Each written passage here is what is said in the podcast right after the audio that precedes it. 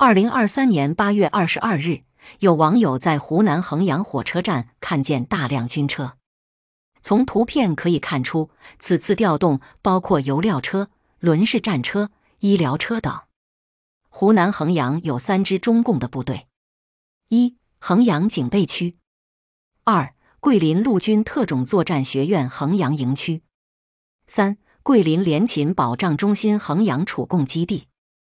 该基地距离衡阳火车站仅仅六公里，推断此次调动是桂林联勤保障中心衡阳储供基地的一次调动。二零二三年八月二十三日，又有网友在距离衡阳火车站一千公里之外的阜阳火车站，目击了解放军调动大量坦克。由于阜阳市周围没有解放军的任何驻军，